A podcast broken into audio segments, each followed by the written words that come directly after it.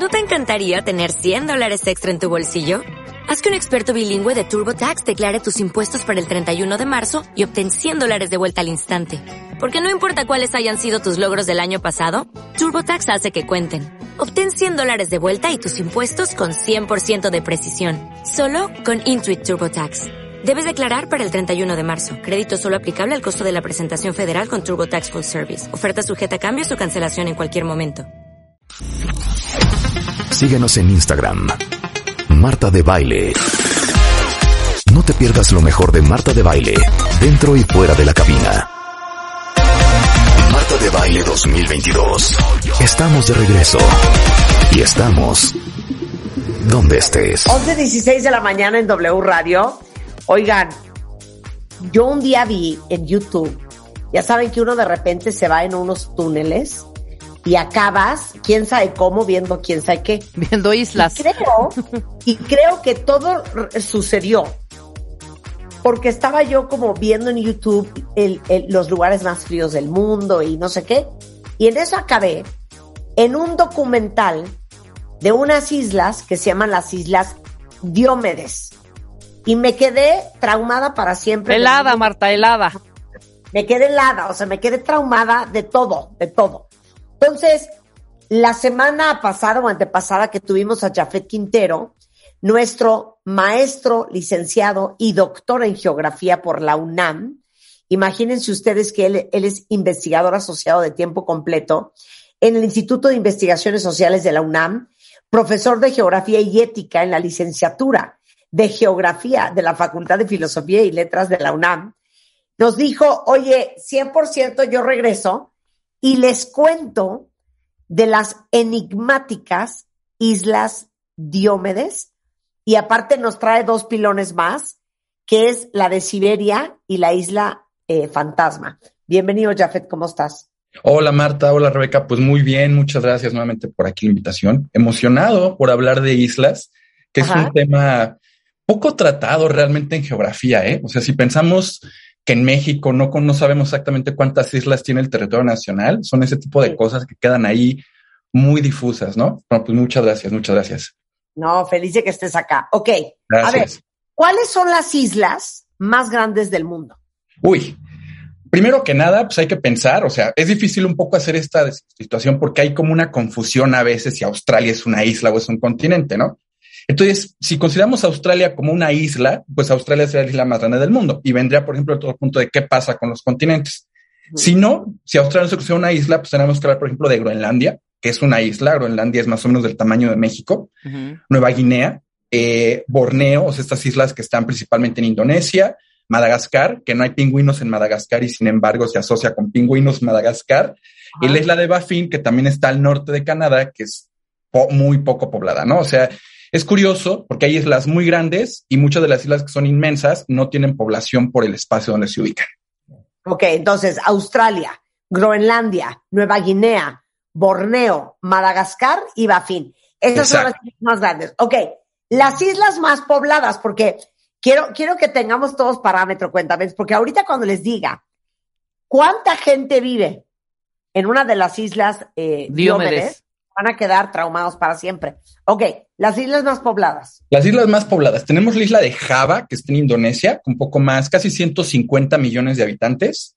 Luego Honshu, que es una de las islas de Japón, con más de 100 millones. La isla de Gran Bretaña, donde se ubica Inglaterra, con 68 millones. Luzón en Filipinas, con 64 millones. Sumatra también en Indonesia, con casi 60. Y fíjate que haciendo mi tarea para el programa, me encontré con una isla en el lago Victoria, la isla Migingo, que es una isla muy pequeña, es una isla que tiene el tamaño de dos estadios de fútbol, de dos canchas de fútbol, perdón, y que es la que tiene la mayor densidad de población porque viven casi 500 personas ahí, que es un, aunque sea chiquititita, ¿sí? Entonces se considera la isla con mayor densidad de población. Ok, ahora, las islas más aisladas. Uy, primero tenemos la isla Bouvet, que se encuentra en el eh, eh, eh, es muy cerca de la Antártida, es una isla que no está habitada por cuestiones climáticas y las distancias hacia Isla Lobet, el punto más cercano es cerca de 3.000 kilómetros. Las islas pobladas más aisladas está la isla de Tristán da Cunha, que es, pertenece a la colonia de Santa Elena y está en medio del Atlántico. Lo más cercano es Ciudad del Cabo, que son también como tres, eh, como tres mil kilómetros de distancia y tiene una capital con un nombre bien elegante, Edimburgo de los Siete Mares, ¿no? Donde viven como... Qué bonito. Sí, es bien bonito. Pero eso es ahora sí que fuera de la costa de África. Pues es que está exactamente a la mitad, está entre África y América del Sur, entonces no se sabe, o sea, como que no se considera ni parte de uno ni parte de otro, ¿no?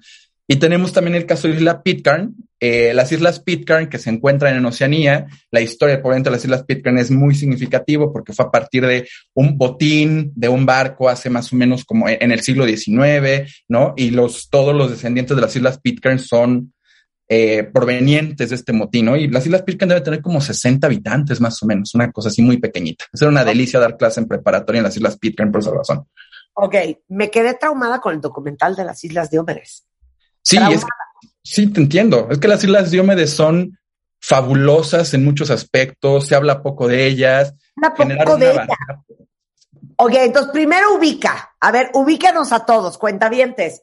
Por si ya se les olvidó todo lo que saben de geografía, ¿dónde están las Islas Diomedes? Las Islas Diomedes están en el estrecho de Bering. O sea, son este estrecho que recordemos que nos, nos desde la primaria, que es la hipótesis más aceptada del cruce del Homo sapiens de Asia hacia América, y que tiene condiciones climáticas pues muy poco favorables para los seres humanos, ¿no? es que tienes que explicar bien, Jafet. A ver. Está bien.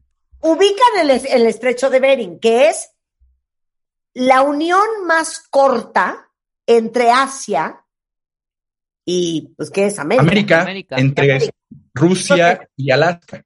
Exacto. Entonces, la teoría es que cómo pasaron de Asia a América los primeros pobladores. El estrecho de Bering, ¿cuánto mide, Jafet? El estrecho de Bering debe ir como 92 kilómetros, más o menos, depende cómo se mira, porque también hay... Poquito, es poquito. Es pequeñito, sí. 92 kilómetros, ¿de aquí a dónde? ¿De la Ciudad de México a dónde? ¿A Cuernavaca? Pasandito Cuernavaca, sí. Pues tal vez un poco más. Ok, sí te lo echas caminando. Es muy factible, sí, y repito, también depende cómo se mida, porque hay varias interpretaciones, ¿no? Pero sí, se puede sin problema, son casi 100 kilómetros, poco más de 100 kilómetros, depende de cómo se mida. Lo puede hacer caminando si es que las condiciones lo permiten, ¿no? Y aparte hay que pensar que ahí el océano no tiene una profundidad tan grande como en otros espacios, entonces la hipótesis lo que dice es que cuando estaba la glaciación hace unos cuantos miles de años, esa parte quedó como un puente natural de hielo donde los Homo sapiens cruzaron sin ningún tipo de problema, ¿no? Ok, entonces, ahí están las Islas Diomedes. Sí, exacto. Están exactamente en medio del estrecho de Bering, sí. Ok. Y bueno, entonces vemos que las condiciones al estar en el Ártico son bastante difíciles para los seres humanos, pero cuando, bueno, va a saltar unos cuantos años, Resulta ser que Rusia, el imperio ruso, tuvo una tremenda expansión desde el siglo XVI. De hecho, los rusos llegaron, como se acepta una hipótesis muy aceptada, prácticamente hasta California, ¿no? O sea, hubo asentamientos rusos. Y hubo en algún momento que Alaska le perteneció a Rusia como parte integral de su territorio, ¿no? Pero en el siglo XIX, los Estados Unidos, con este gran proceso de expansión que tuvieron, pues vieron Alaska como una oportunidad muy significativa para seguir este proceso expansionista. Compran Alaska a los rusos en, mil, en el siglo XIX, ¿no? Y pues el, el problema es, bueno, está Alaska, es un territorio muy grande, Alaska es inmenso en términos territoriales, más de un millón de kilómetros cuadrados, ¿no? Pero el estrecho de Bering quedaba ahí como la separación entre los dos continentes, entre los dos territorios, Rusia y Estados Unidos. Y justo ahí se encuentran las Islas Diomedes y se acordó con el tratado cuando se da la compra de Rusia, de Alaska, perdón, que la isla menor, la más pequeñita, iba a quedar del lado estadounidense y la isla mayor iba a quedar del lado ruso. Entonces, esto fue una ¿qué separación hay entre estas dos ah, islas? Tres kilómetros. La distancia entre las islas es de tres kilómetros, absolutamente nada, ¿no? Oye, pero quiero hacer un paréntesis, time. Sí. Y no se hagan aquí los que sí sabían. No puedo creer yo no sabía que Alaska era ruso y que en 1867 Estados Unidos le compra a Rusia Alaska. Sí, sí, sí, exacto. O sea, fue de los últimos territorios que se anexaron al, al, gran, al gran país, ¿no? Sí, sí. Ok, entonces quedan estas dos islas en medio en el estrecho de Bering y entonces Rusia dice yo me quedo con Diomedes mayor Exacto. y Estados Unidos se queda con Diomedes menor. Exactamente, ese fue el acuerdo al que se llegó y que todo parecía estar bien, ¿no? O sea, en el siglo XIX no había como ningún tipo de problema entre los dos países. Claro, es curioso porque cuando se adopta la, cuando se da este tratado, viene la cuestión del calendario, por ejemplo, ¿no? Rusia todavía no aceptaba el calendario, eh, grego- el, el- el calendario gregoriano, si mal no recuerdo. Entonces hubo una transformación ahí del tiempo en las Islas Diómedes, quedaron separadas por la línea internacional del cambio de fecha. Esto es bien interesante, pues son tres kilómetros de distancia entre una y otra, pero en Isla Diomedes, que pertenece a Estados Unidos, en estos momentos deben de ser como las, o sea, aquí son las 11 de la mañana, más o menos deben de ser como las siete y media de la mañana de hoy. Y en la isla Diomedes Mayor deben de ser las seis y media o las cinco y media de la mañana de mañana. O sea, la distancia temporal es tremenda entre una, entre una y otra. ¿Sí? A ver, otra vez, en Diomedes menor, que es de Estados Unidos, Sí, son las siete y media de la mañana, siete más o menos, debe ser esa hora más o menos, sí, siete y media, seis y media de la mañana. Estoy haciendo cálculo a partir de la hora que es aquí. Sí, Ajá. ¿no? Y en la isla otra, en la, en la que pertenece a Rusia, aunque estén a tres kilómetros de distancia, deben de ser las cinco de la mañana, cinco y media, pero del día siguiente, o sea, ya de, del martes, ¿no? O sea, la distancia es tremenda. 8.26 son 8.26 de la mañana, 8.26. Perfecto. 8.26 de la mañana en este, en, en Diomedes menor. Ah, perfecto. Muy bien, son tres horas menos que México. Excelente. Exacto. Y entonces, en Diomedes mayor son, te voy a decir exactamente qué horas son. Excelente. Cuéntale 21. ¿Eh? Cu- ¿Qué cuento? Sí, para, para que sea el otro día, porque Ajá. ya es mañana, no es hoy. Y es mañana. Ajá. Si son las 8 de la mañana en Diomedes Menor, deben de ser las 4.27 Cuatro- Ajá, cuatro menos. de mañana. Sí, Son exacto. 4.27 de la mañana de mañana. Sí, sí, sí, sí. O sea, aunque sean tres kilómetros de diferencia, ve la diferencia en tiempos, no entre uno y otro, y los días. Ok, en la, en la Diomedes de Rusia, en la mayor, no vive nadie.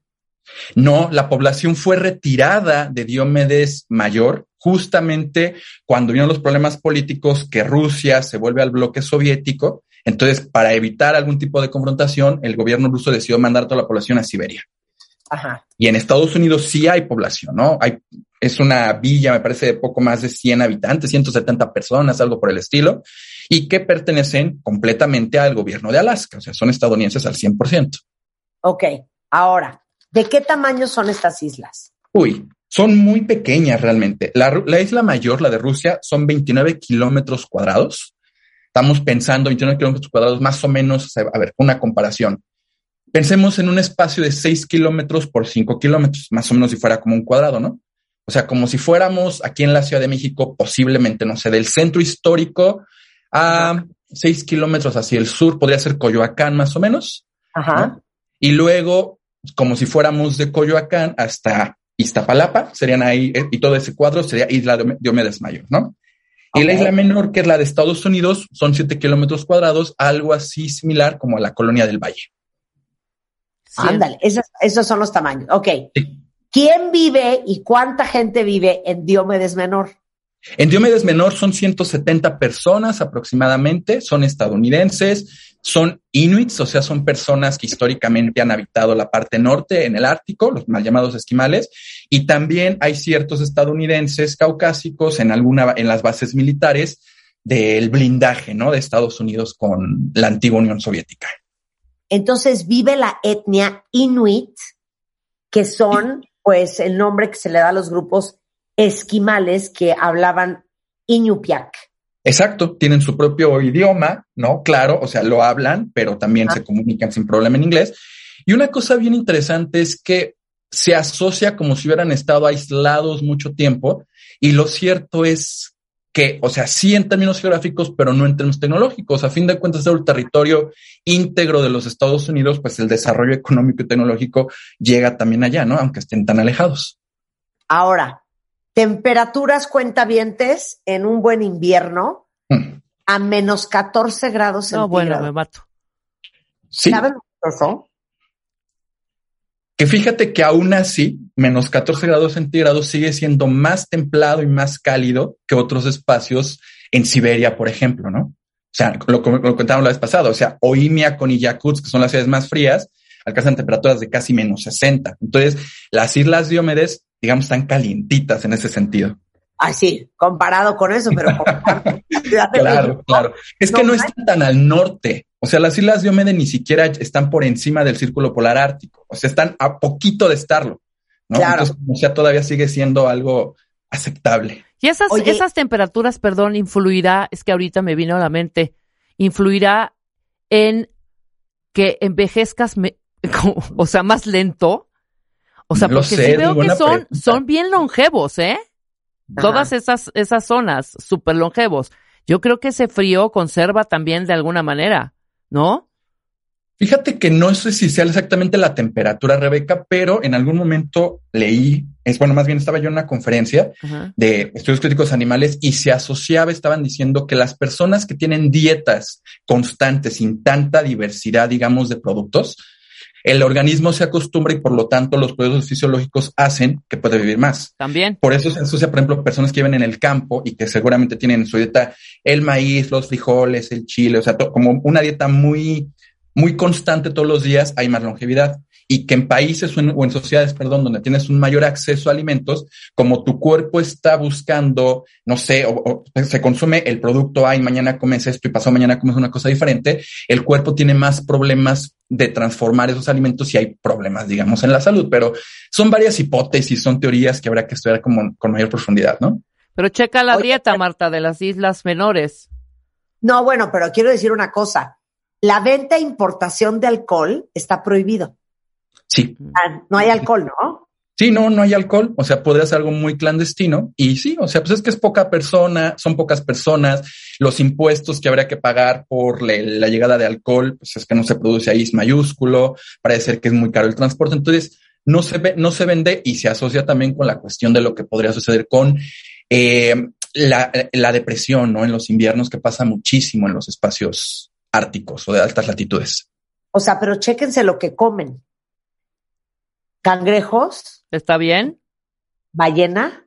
Ah, puede ser. Moscas, focas y osos Y también para la piel y para hacer sus, sus barcos y no. Sí, sí, sí, sí. Se ve, por ejemplo, aquí a los animales que dan recursos para satisfacer las necesidades propias de la población. Y es curioso porque lo que sí parece que hay es tabaco, ¿no? O sea, el tabaco más bien sustituye las cuestiones del alcohol. Pues la gente también, digamos, se divierte de alguna forma, pasa, o sea, tiene, tiene, tiempos de recreación, tiempos de ocio y pues el, alcohol está prohibido, pero parece que el cigarro sí está presente. El cigarro sí está presente. O sea, yo puedo perfectamente arrancarme desde la menor a la mayor sin ningún problema, cruzar en, obviamente, con este puente de helado, este puente de hielo, y cruzar de una isla a otra, son tres kilómetros o cuatro, estoy en el pasado y me paso al futuro. O sea, por así decirlo. Hipotéticamente se podría, pero no se puede. El cruce está completamente prohibido. A fin de cuentas, es una frontera política entre dos territorios, entre los Estados Unidos, y desde tiempos de la, de la Guerra Fría, pues quedó completamente bloqueado. De hecho, es curioso lo que tú mencionas porque cuando se separó, se le llama la cortina de hielo a las Islas Diómedes, con la Guerra Fría, quedaron separados los territorios muy fuertemente Estados Unidos y eh, Rusia, bueno, en Soviética ese momento, y las familias que habitaban en las Islas Diomedes quedaron completamente separadas, o sea, personas que habitaban en la isla Diomedes rusa, se fue a Siberia, ya no tuvo contacto con la población o con sus familiares del otro lado, y eso se ha mantenido, o sea, se ha mantenido como un cruce que está muy restringido, está completamente prohibido, aunque, aunque en 1987 es bien interesante esta situación, Lynn Cox, una nadadora, y una atleta, hizo un cruce justamente político para tratar de solucionar, bueno, no solucionar, perdón, como una demostración simbólica de lo que significaba la Guerra Fría, o sea, esta separación entre Estados Unidos y la Unión Soviética, ¿no? Entonces hizo el cruce de una manera muy simbólica que fue aplaudido fuertemente tanto por el presidente de Estados Unidos en ese momento, que era Reagan, y el presidente de la Unión Soviética, que era Gorbachev en ese momento, y pues dijeron, bueno, pues sí, o sea, aquí hay una situación de hermandad que tenemos que respetar, que se mantuvo, digamos, más como un discurso que como una realidad, ¿no? Eh, también, por ejemplo, se ha propuesto a partir de estos, de esta cercanía entre una y otra, pues que se hagan puentes, ¿no? Que se conecten las islas para darle salida a este como sueño que se tiene de tener una carretera que comunique todo el mundo. faltan comunicaciones para que todos los conectores estén completamente conectados pero no se ha logrado. Se parece que no es viable porque las islas están lejos de centros poblacionales en el contexto americano y en el contexto asiático. Entonces implicaría la conectividad, pero también seguir con la carretera, ¿no? Entonces, sí, se oye muy bonito, pero no es del todo tal así. Ahora, lo que sí puede pasar, por ejemplo, es que pidas un paquete turístico para poder conocer por lo menos la isla Diomedes Menor. Eso existe. O sea, hay turismo a la isla Diomedes Menor al, Estados Unidos y que generalmente esos paquetes turísticos salen de la ciudad o del poblado de Nome, Nome en Alaska o del poblado de, bueno, la ciudad de Fairbanks en Alaska, ¿no? Es bien Por, es por helicóptero. Es por helicóptero, es un turismo que es muy caro, ¿no?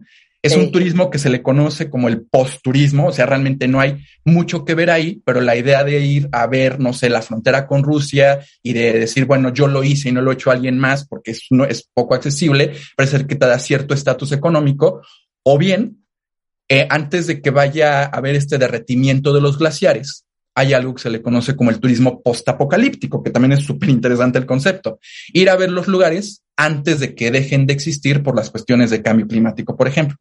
Si sé que se están derritiendo los glaciares, entonces tomo, ah, tomo un paquete turístico para llegar a ver los glaciares antes de que eso deje de existir y ya puedo decir como turista, misión cumplida, ¿no? O sea, generé un viaje que nadie más ha hecho y voy subiendo en la escala social del turismo internacional. Pero, a ver, espera, ¿pero por qué solo por helicóptero? Porque no hay carretera y aparte las embarcaciones. No, ya sé, no, no, no, estoy viendo, estoy viendo por, por agua, por, pues estoy viendo por, por, ah. ajá. La navegación es muy difícil. Por, por los hielos, yo creo. Tanto por los hielos y los mismos estrechos son espacios en donde la navegación se vuelve muy difícil por la gran fuerza que implica el cruce de los dos océanos. Si en el estrecho de Bering confluyen el océano Ártico y el océano Pacífico. Claro. Entonces, al ser un estrecho, la fuerza del oleaje es muy grande. Entonces se vuelve muy complicado la navegación. No, y les voy a decir una cosa traumante que dice el documental, que cada vez les cuesta más trabajo comer porque por el calentamiento global cada vez hay menos leones marinos, menos focas y como el, el hielo donde normalmente aterrizan estos jets cada vez es más delgado porque cada vez es más caliente. Entonces, muchas veces no, no pueden entregar pues los víveres que necesita Diomedes para subsistir. Sí, lo cual habla de que están, o sea, están quedando muy vulnerables también frente al cambio climático, ¿no?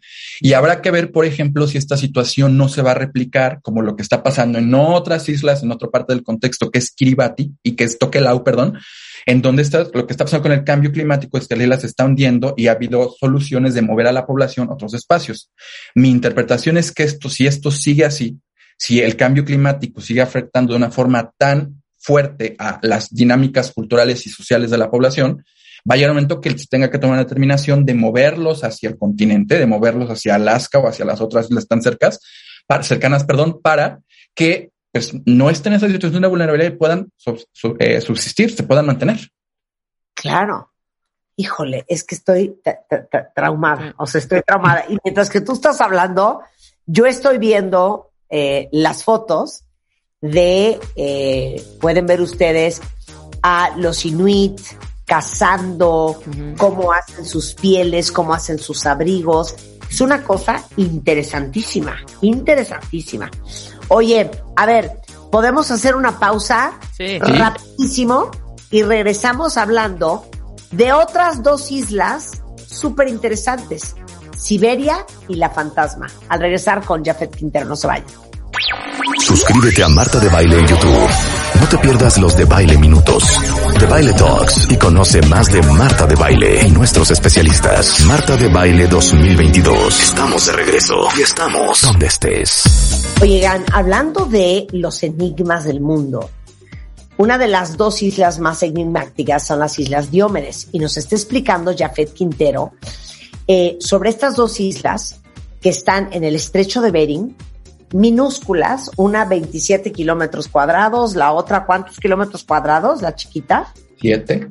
7 kilómetros cuadrados con 174 habitantes, que todos son esquimales y algunos, pues, eh, caucásicos que están ahí o dando clases o en alguna base aérea gringa, etcétera, etcétera.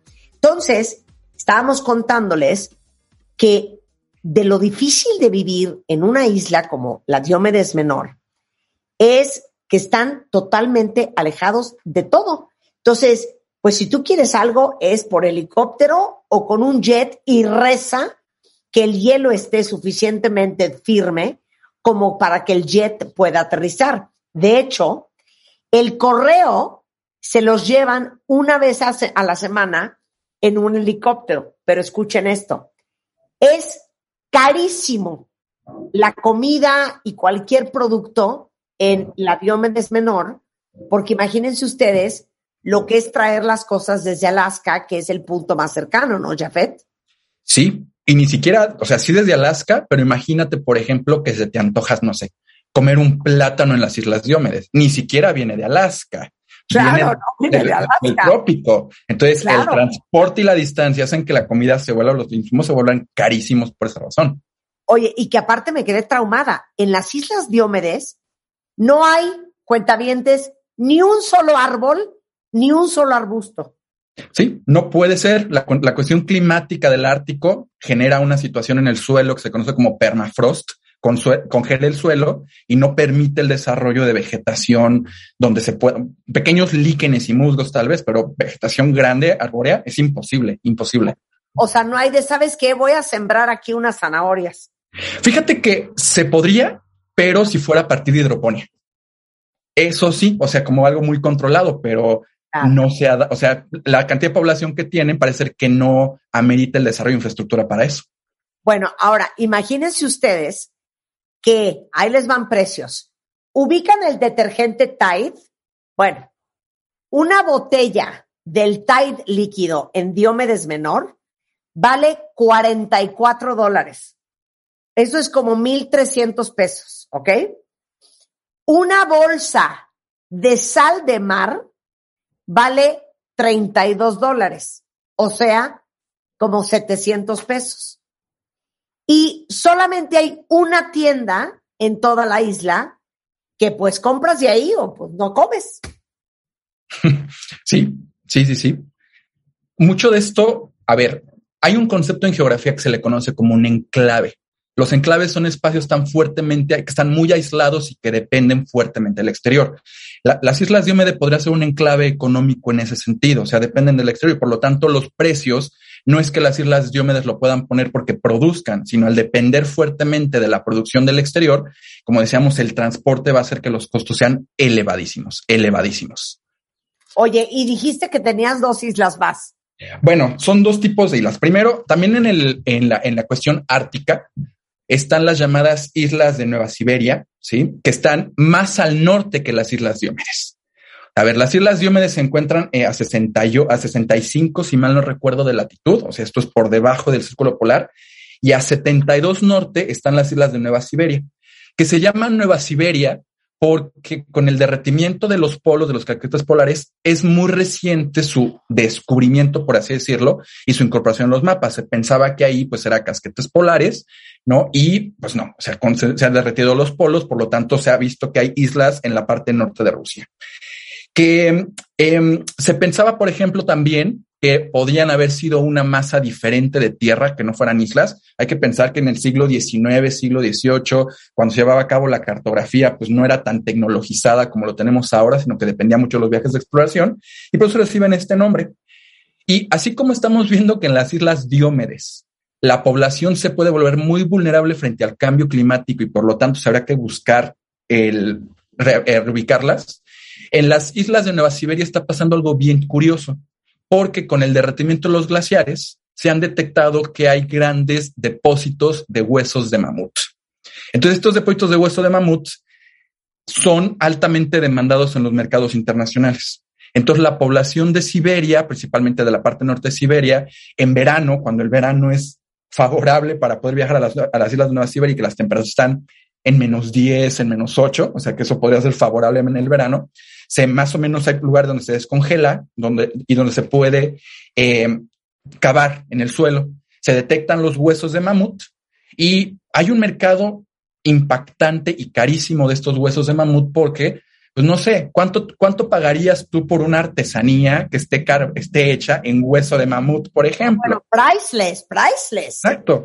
Entonces es curioso porque se habla, por ejemplo, o sea, las personas que se dedican a esto, lo que comentan en testimonios, es que si ellos encuentran un hueso de mamut en perfecto estado, ese hueso puede estar valorado en dos millones de dólares. Entonces que con uno que tengan, tienen para vivir prácticamente el resto de sus días, ¿no? Y quien lo, sí, y quienes lo compran, pues son los, eh, los millonarios chinos principalmente, algunos millonarios rusos, estas artesanías. Ahora, no es exactamente lo único que se hace ahí. Como las condiciones climáticas han mantenido a las temperaturas muy bajas en las islas de Nueva Siberia, también se han detectado cuerpos de mamut en un estado de preservación muy, muy positivo. Entonces hay grandes intereses económicos por detectar o por encontrar células de mamut que se encuentren todavía vivas para mandarlas a laboratorios y clonar a los mamuts y generar una situación de repoblamiento de mamuts, ¿no? Claro, eso es, no se han encontrado en estos momentos células vivas del mamut, o sea, hay mamuts donde los abren y está la sangre fosilizada, por ejemplo, pero hay un interés también muy fuerte, como te digo, de encontrar esas células vivas para que el mamut se pueda volver a, volver a la vida, ¿no? Claro, oye, que acaban de encontrar en Canadá, no sé si vieron la nota, cuentavientes, un baby woolly mamut perfectamente preservado que se había muerto hace 30 mil años. Sí, sí, sí. ¿Viste la nota? Sí, vi el encabezado, no lo leí, pero ese tipo de noticias justamente donde te das cuenta que ese cambio climático está descongelando las zonas árticas, están saliendo a la superficie cadáveres de animales antiguos, ¿no? Y ese es el punto. O sea, es un poco como pasa en la película de Jurassic Park, esta cuestión eh, ficticia de encontrar nuestro, nuestro mosquito con la sangre que permita revivir a otras especies. Es lo mismo que está pasando con los mamuts actualmente, por ejemplo, ¿no? Y son intereses principalmente tanto de, Corea como una, ay, no recuerdo exactamente el nombre de la, de la compañía, si ahorita lo recuerdo, pero es una compañía de cuestiones bioéticas, biotecnológicas, perdón, y también empresas chinas, ¿no? Que están enfrente de todo esto. Oye, estos canadienses estaban buscando cuentavientes eh, oro en el permafrost, ahorita me explicas qué es el permafrost, de, de Klondike en Canadá, y encontraron eh, este woolly mammoth, o sea, un, un bebé mamut momificado que calculan que ha de haber vivido hace 30 mil años en la era del hielo, que se murió por pero entonces lo que tú, ¿qué, es el permafrost, por cierto? Eh? El permafrost es suelo que está en un estado de congelamiento, o sea, es suelo congelado. Entonces no se permite el desarrollo de ningún tipo de, vida vegetal, digamos, mayor, ¿no? O sea, alguna, solamente alguna que se pueda adaptar a esas condiciones climáticas. Ya, ya. Bueno, está congelado. Esa es la, la, isla de Nueva Siberia, las islas de Nueva Las islas de Nueva Siberia, sí, todo lo que está al norte de, al norte de, de Rusia, ¿no? De Siberia. ¿Y la isla Bermeja o la isla fantasma? Bueno, isla fantasma no propiamente. Las islas fantasmas son bien interesantes porque son una serie de islas que por alguna razón aparecen en los mapas y que cuando se buscan no están, no aparecen y que puede haber diferentes motivos para esto, ¿no? No sé, Puedo pensar en el caso de cuando había exploraciones hacia el Ártico o hacia la zona antártida, hacia la zona antártica y que se fueron poniendo en los mapas islas solamente con la finalidad de decir me falta explorar esta isla, se pide algún tipo de financiamiento, aunque la isla no exista. O sea, es una cuestión ahí económica meramente, ¿no? O porque se puede generar algún tipo, no sé, de espejismo, cuando se está haciendo el viaje de circunnavegación, se asocia como si fuera una isla, se cartografía y se, se, pone en el mapa y cuando se busca esa isla en concreto, pues ya no existe exactamente, ¿no? Con la isla Bermeja es, tenemos algo en particular. La isla Bermeja en el Golfo de México se cartografió desde el siglo XVI y es muy importante, o a veces es muy importante en términos políticos, con esta boom, este boom tan fuerte que tuvimos de la exploración petrolera desde los años 80, porque de estar ahí la Isla Bermeja, eso hubiera ampliado la llamada zona económica exclusiva que tenemos, el territorio marítimo que tiene México a su disposición para la extracción de recursos, ¿no? Porque estaba, está como a mil kilómetros más o menos de, de Yucatán, 890, ¿no? exactamente la, la distancia, ¿no? Pero eso, repito, hubiera ampliado la distancia. Entonces hicieron exploraciones para ver si la Isla Bermeja era cierta y resulta ser que no hay Isla Bermeja, ¿no? O sea, no existe. Y hay varias hipótesis al respecto de que no dicen por qué esa isla no está ahí. Hay hipótesis muy aceptadas que dicen que seguramente fue un error cartográfico desde el siglo XVI hay que pensar que en el siglo XVI, cuando se hacían los mapas, no es que exactamente la población o quienes hacían los mapas estuvieran en el espacio donde que estaban marcando, ¿no? Lo veían, les contaban las personas, no sé, el contacto con la población, que había un espacio llamado así, y eso fue ampliando un concepto que me gusta mucho, el ecúmene, el mundo conocido, ¿no? O sea, sabemos que existe esto, me diciendo, lo voy cartografiando. Entonces, eso pudo haber pasado, y cuando se hacen los mapas del siglo XVII, el siglo XVIII, pues nunca se comprobó si la isla Bermeja existía y simplemente se replicó hasta en los mapas del siglo XX, ¿no? Eso es interesante. La otra hipótesis que se tiene, que es como una hipótesis muy conspiranoica, es que por el desarrollo de esta industria petrolera en el Golfo de México y la competencia de por el petróleo, los espacios petroleros entre México y Estados Unidos, que Estados Unidos hundió la isla, ¿no? Me cuesta a mí mucho trabajo entender esta postura y aceptarla porque las exploraciones que ha habido para buscar la bermeja no han encontrado realmente restos de la isla y se ha concluido de forma prácticamente, ¿cómo puedo decir?, este, consensuada de que la isla no existió y que era un error cartográfico, ¿no? Entonces, este tipo de islas, como te digo, existen, o sea, son islas que están presentes o que se han ido cartografiando a lo largo del tiempo y que resulta ser que cuando se buscan no están. O sea, el caso de la Isla Bermeja no es el único, ¿no? Pensemos en el caso de la isla de, de Antilia, que estaba según en, el Océano Atlántico y que tampoco apareció nunca en el mapa, o eh, bueno, el caso particular que tenemos, digamos, de la historia de la Atlántida, ¿no? La Atlántida que se hunde y que aparece en, algunas, en algunos mapas, pues antiguos. Qué cosa más curiosa. Y todo esto lo estudia la geografía. Sí, la geografía, o sea, entre otras cosas, o sea, sí estudiamos las islas, pero es entender la relación que tiene el ser humano con su entorno, ¿no? Entonces, ¿qué esa isla, qué, qué, recursos económicos puede tener, cuáles son los conflictos políticos, no ese territorio, cómo se asocia con los territorios, la conectividad, sí, es lo que hacemos los geógrafos de forma general, entender esas relaciones del entorno. Qué cosa más divertida. Ahora, hay un documental, eh, tenemos el documental, Rebeca. ¿Tenemos el nombre del documental? Yo vi el de National Geographic. ¿Ese es el que tú viste? El de National Geographic y el de el de Zone, Zero Zone, que se llama Las Diómedes. Esos dos están en YouTube. Búsquenle. Es que se los juro, cuentavientes, que véanlos. Ajá. Porque es una joya. Y a mí me fascina, eh, Jafet. Me, me da mucha curiosidad cómo, ve, cómo viven en otras partes del mundo, claro. a otras circunstancias totalmente diferentes, cuáles son las tradiciones, cómo viven eh, eh, los esquimales, los inuit, o sea, me parece fascinante. Sí, es que son cosas que están completamente ajenas a nosotros, ¿no? O sea, por ejemplo, yo leía hace poco en el caso de la, de la territorio que comentábamos de, de Yakutsk y de Oymyakon, que los automóviles tienen que estar prendidos todo el tiempo, porque si no el auto se congela y a temperaturas de menos 50 no puede salir, que son cosas que para nosotros nos parecen raras porque no tenemos esas condiciones climáticas, ¿no? O incluso, no sé, pensar, por ejemplo, que hay otro tipo de después están muy aislados en donde se tiene que vivir por debajo de la tierra, como pasa en una localidad principalmente en Australia, por las temperaturas en la superficie, ¿no? Sí, sí, son cosas que nos salen por completo nuestro imaginario. Bueno, pues el maestro doctor en geografía por la UNAM, Jafet Quintero, lo encuentran en redes sociales como Jaf Cuben, así Q-U-V chica E-N en Facebook y Jaf, J-A-F Cuben también en Twitter. Jafet, te mando un gran beso, muchísimas gracias. Gracias, igualmente, que estén muy bien. Interesantísimo, interesantísimo. Entonces vean los dos documentales que hay de Diomedes, la mayor y la menor, en YouTube porque les va a trastornar si ustedes son igual de curiosos que yo. Con esto hacemos una pausa y regresamos. No se vayan. ¿Olvidaste tu ID de cuenta viente? Recupéralo. En martadebaile.com y participa en todas nuestras alegrías. Marta de Baile 2022. Estamos de regreso. Y estamos donde estés. Porque el amor se celebra todos los días. Cásate con Marta de Baile 2022. The Game Show. Próximamente. Son las 12.09 de la tarde en W Radio. Ahí viene el Cásate con Marta de Baile, cuentavientes. Y va a ser el game show que hicimos la última vez. Un solo día, así es que póngase las pilas.